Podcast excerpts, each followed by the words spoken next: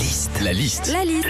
La liste de Sandy sur Nostalgie. 16 millions d'adeptes de la randonnée pédestre dans notre pays. C'est vrai que l'été, en plus, toujours sympa de se promener. Qu'est-ce qu'on vit quand on part en rando? La liste de Sandy Quand on fait de la rando, déjà, c'est pour le plaisir, mais aussi pour ses bienfaits, ouais, parce qu'il faut savoir qu'elle améliore le sommeil, elle augmente ton énergie, mais surtout, elle te rend de meilleure humeur. Donc Philippe, hein, n'hésite pas à checker, hein, il y a un grand GR près de chez toi.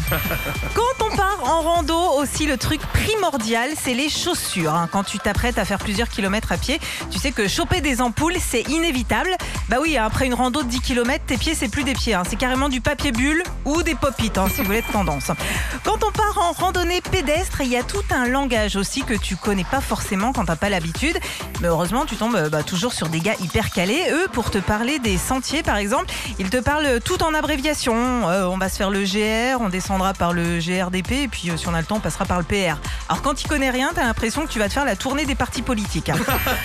Enfin, quand tu fais de la rando, faut pas avoir peur. hein. Tu sais que tu es susceptible de passer dans des endroits glissants avec des pierres, parfois même dans des endroits où il y a du précipice.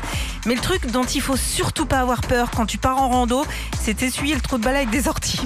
La liste de Sandy sur Nostalgie. Vous n'êtes pas obligé de, de le faire. Attention, Sandy n'y connaît rien en ce sport. Elle voulait faire un joli mot.